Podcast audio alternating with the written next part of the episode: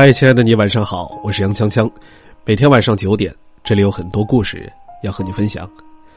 如果说想第一时间收听到节目的话，可以微信订阅我的公众号“小杨说事儿”。其实出来社会，什么样的朋友都有。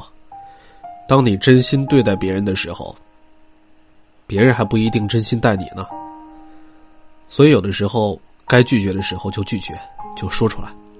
有的人就是这样，把你对他的好当做理所当然。然而你的一次拒绝，就会让他认为这是你的问题。如果身边有这样的人，请远离。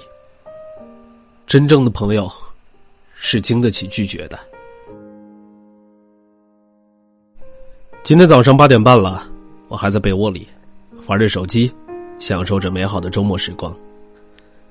突然。好朋友阿美在微信叫我：“嗨，干嘛呢？”我说：“躺着玩呢，我还没起呢。”就知道你还懒着，赶紧麻溜的给我起来！快快快，我请你喝咖啡去。好奇怪啊，没毛病吧？大早上喝咖啡？快出来吧！不喝咖啡吃早餐，我有事跟你唠叨唠叨，需要你开导，真是烦死我了。一听到好朋友有烦心事儿，我必须要出马呀！翻身下床，半个小时就过去了。与阿美会合之后，我们两个人选了一家早餐店，一边吃一边聊。阿美在单位是做产品销售工作的，所以说她有很多的客户，常常亲朋好友通过阿美找客户买产品，那样会按照进货价能省下一大笔。我们都没少烦他。昨天阿美的一个朋友找到他，让他帮忙买某一款产品。哪知道朋友要的那个高端产品，恰巧断货很长时间了，找了好几家客户都没有，唯有一家有存货。但是客户说，目前这个产品的市场价已经提高到了将近五五十块，占的资金又多，时间又久。如果亲戚朋友要的话，那就要稍微加上十块钱的费用。阿美知道客户做生意不容易，更了解新产品的市场行情，觉得这样已经很不错了。可是谁知道，当他把具体的情况告诉给朋友的时候，却被朋友一通的埋怨，说找你不能按进货价，那干嘛找你啊？可是无论阿美怎么解释，这个价已经很便宜了。他都耿耿于怀，就是认定阿美没有费心的帮他，非要阿美再去找客户，要求按进货价买。这下可把阿美给气坏了。阿美说：“如果那样，我真找不来。”哪知对方居然扔给他一句：“不给找拉倒，差了你我就不信了，有钱都买不着了。”阿美一离开他就哭了。他说：“简直太过分了！你帮了他一百次，只有一次帮不成，他居然就会恨上你。这段友谊到此结束，结束就对了。你帮助他，他拿你当朋友；当你力所不能及时，他却转眼就翻脸。这还算是友谊吗？这种人可以深交吗？不过啊，我们应该感谢他这次翻脸。”让我们认清了一个不能深交的人，从此不用在他的身上浪费感情。如此一说，也算值了。身边的人都知道我的文字写的比较好，于是我的生活当中经常会出现这种情况：某某朋友让我帮忙写一个年终总结，某某同学让我帮着修改一下策划案。某某亲戚让我帮忙给孩子指导一下作文。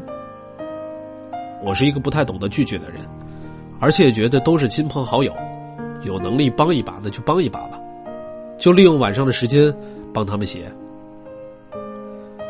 可是后来我发现，身边一些人把用我写东西当成了非常随意的事儿，一个只需应付的学习感想，在网上一搜一大片，他们都不肯去搜。我给他们写东西，他们去吃喝玩乐，还对我说：“写个这玩意儿对你来说还不是小意思吗？他们觉得我没有理由不帮他们。从没有人理会我加班加点付出辛苦。有一回，一个朋友让我帮忙写一篇赞美他们单位的文章，说是要给上级投稿。说实话啊，一来我对他们单位真的不了解，二来我也没有时间。那阵儿正好赶上了月底，天天加班加点的忙碌，晚上还要为我的公众平台做推送。我说实在不好意思，这回帮不了你了。电话中，我把文章如何构架、需要找什么资料，都一一向他交代了。我觉得作为单位的文字工作人员，他根本不成问题。放下电话，我不放心，还特意在网上搜了两篇类似的稿件，通过微信给他发了过去，并且留言说：“参考一下这两篇，写成这种类型就可以了。”结果一个晚上他都没有回复。我想可能是着急写稿子吧，没看见；再或者是没有功夫回复我吧。可是临睡觉前，我浏览朋友圈，却发现他又是发图片，又是回复别人。而且八点半的时候，他的一条朋友圈是这样写的：“今天你对我爱理不理，明天我让你高攀不起。”我心里咯噔一下，他说的是我吗？转念一想，又骂自己：“嗨，真是个小心眼儿，朋友怎么会这样呢？一定是有别的原因吧。”可是后来事情不攻自破了，从那以后，他再没有主动给我打过电话、聊过微信。我找他时，说一两句就说正忙，有空再聊；见了面也是对我爱答不理。我自然明白是怎么回事儿，于是。远远的避开，再不主动联系。有一次，我们的微信群里聊了这样一个话题，所有的朋友都有过这样的困扰。其中有一个姑娘非常有实力，也有个性，他的文章遍布各大杂志，稿费常常是千字千元。他说，太多的人找他，烦死了，真没有时间写。有一回，又有一个朋友找他，居然是替自己的领导写论文。八竿子打不着，我为什么要给他的领导写呢？他对朋友说：“那你告诉你领导，我可是千字千元的身份，看你的面子，呃，给他按签字五百算。”这下可惹毛了那个所谓的朋友，当场就骂他，简直就掉到钱眼里了，谁的钱都想赚，是不是很好笑？自己巴结领导，却让朋友去买单。所以，是不是真的朋友，值不值得深交？你拒绝一下，试试就知道了。前不久，我做心理咨询师的好朋友梅子给我讲了一个故事，非常的感动。梅子有一家心理咨询室，今年春天的时候，有一个从小一起长大的朋友做起了直销，但是朋友条件有限，又是刚开始创业，自己出去租房子。一来是感觉负担不起，二来客户少，有些不值。于是朋友就来找梅子帮忙，想借用一下他的办公室。梅子想到自己这儿也挺宽敞的，而且朋友也有难处，理应该帮一把。虽然说心里有些不乐意，但还是答应了。哪知自从朋友搬进来之后，事儿也就来了。梅子的心理咨询工作需要的是安静整洁的环境，而朋友做的直销工作却恰恰相反。